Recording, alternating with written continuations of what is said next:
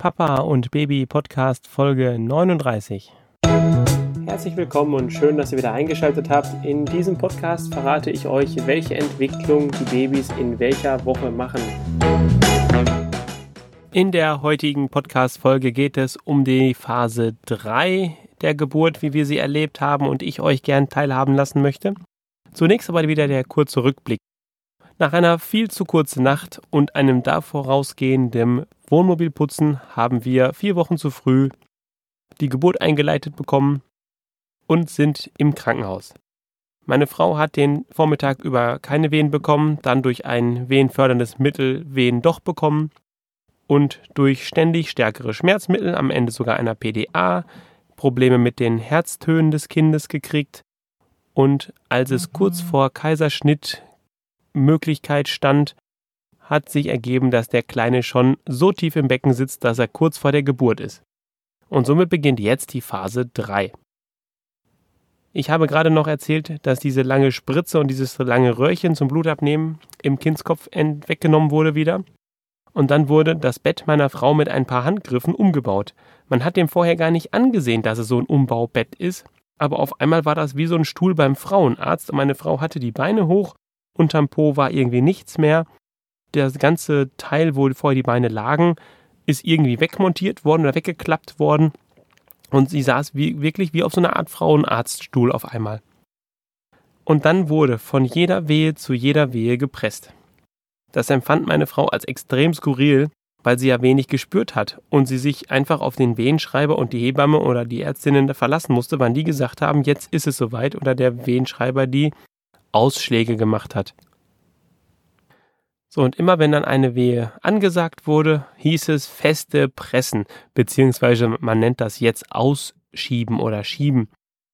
Als aber nach einer ganzen Weile das Köpfchen einfach nicht rauskam, sondern irgendwie zurückgeschoben wurde, und zwar war das so ziemlich genau dreimal an der gleichen Stelle, haben die Ärztinnen gesagt, hat dann eine der Ärztinnen sich neben meine Frau ähm, gestellt und bei der nächsten Wehe mit ihrem Ellbogen und ihrem richtigen, mit ihrem Körpergewicht in den Bauch meiner Frau gedrückt.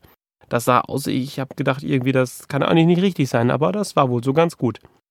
Das hat leider nichts genützt. Bei der nächsten Wehe hat dann die zweite Ärztin auch noch mitgeholfen und auch in den Bauch meiner Frau gedrückt, aber das hat alles leider nicht wirklich ähm, funktioniert. Und somit war dann der Beschluss gefasst, dass meine Frau einen Darmschnitt kriegen sollte. Dazu hat dann diese Oberärztin so ein scherenähnliches Instrument genommen. Es war nur deutlich länger als eine normale Schere und die Klinge vorne oder die Schneide, die war recht kurz. Und damit hat sie dann angesetzt und bei der nächsten Wehe hat sie da einen Teil meiner Frau irgendwie durchgeschnitten und danach ging das Köpfchen des Babys durch an der Stelle, wo es vorher nicht ging. Bei der nächsten Wehe schaffte meine Frau dann den Körper des Babys durchzupressen und das ganze kleine Wesen hing in den Armen der Hebamme. Und das ist so ein unbeschreiblicher Moment. Dieses Wesen ist so verschmiert, hat Wuschelhaare, die verklebt sind, ist so leicht bläulich gewesen und hat aber die Augen aufgerissen, uns angeschaut und hat Moä gesagt und es hat einfach losgeschrien und das war so obergeil. Also jeder, der das mal irgendwie erleben kann, von seinen eigenen Kindern, der muss das unbedingt tun. Das ist alles wert, ja, das dafür zu geben. Auf jeden Fall machen. Die Hebamme hat dann den kleinen Wurm in so ein Tuch gewickelt, das da bereit lag, und hat ihn sofort meiner Frau auf die Brust gelegt. Zwischenzeit war die Kinderärztin gekommen und die kam dann sofort zu uns ans Bett gelaufen und schaute sich den Kleinen sofort an, während er noch bei meiner Frau auf der Brust lag in dem Moment hat dann die Hebamme mich gefragt, ob ich die Nabelschnur durchschneiden möchte. Das wollte ich natürlich, darauf habe ich ja nur gewartet. Diese war auf beiden Seiten geklammert mit auch so scherenähnlichen Instrumenten, die aber keine Klingen hatten, sondern Klemmen und die irgendwie eingerastet waren. Damit wurde da die Nabelschnur halt abgeklemmt. Und ich sollte jetzt möglichst mitten durchschneiden. Und dazu habe ich dieses blutverschmierte Ding bekommen, mit dem vorher die Oberärztin die den Damm von meiner Frau geschnitten hatte. Und also dieses Instrument war wirklich ein bisschen schmierig. Und die Hebamme hat es dann noch ein bisschen sauber geputzt, aber mir war das jetzt egal. Ich habe das Ding dann einfach genommen und habe die Nabelschnur durchgeschnitten. Und jetzt überlegte ich schon seit gestern, seitdem ich mir überlege, diese Folge aufzunehmen, Wie hat sich das angefühlt? Das ist schwer zu beschreiben. Also die Nabelschnur, das ist ein recht fast klares Ding. Es ist eine Schnur, so ein bisschen oval. Und es hat, man sieht sogar drei Kanäle drin. Und sie geht wirklich schwer durchzuschneiden.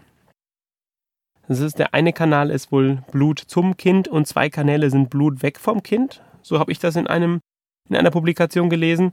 Und ähm, ja, es ist schwer zu beschreiben. Es ist einfach so ein bisschen, als wäre es ein Gummiband, ein sehr stabiles, vielleicht so ein dickes Rohrgummiband. Also ist es wirklich schwer zu beschreiben. Also vielleicht kann mir jemand mal von euch, der das schon hinter sich hat, mir ein gut besseres Beispiel liefern. Dann kann ich das hier nochmal in die Shownotes korrigieren. Also wenn ihr das jetzt hört, könnt ihr ja mal in die Shownotes schauen. Vielleicht habe ich schon da etwas, einen, einen besseren Vergleich drin stehen. Genau. Und ab dem Moment sind wir quasi in Phase 4. Und wie ihr euch schon denkt, Phase 4 gibt es dann in der nächsten Folge. Das war's für heute. Wenn es euch gefallen hat, würde ich mich freuen, wenn ihr bei iTunes mir eine 5-Sterne-Bewertung gebt und ein paar Zeilen dazu schreibt, wie es euch gefallen hat. Und gebt den Podcast gerne euren Freunden, die vielleicht Kinder erwarten, Kinder planen oder auch schon Kinder haben. Und wenn ihr ganz frisch dabei seid, gerne auch eurer Hebamme. Ich gehe jetzt mit meinem Kind spielen. Bis dann, ciao, euer Rolf.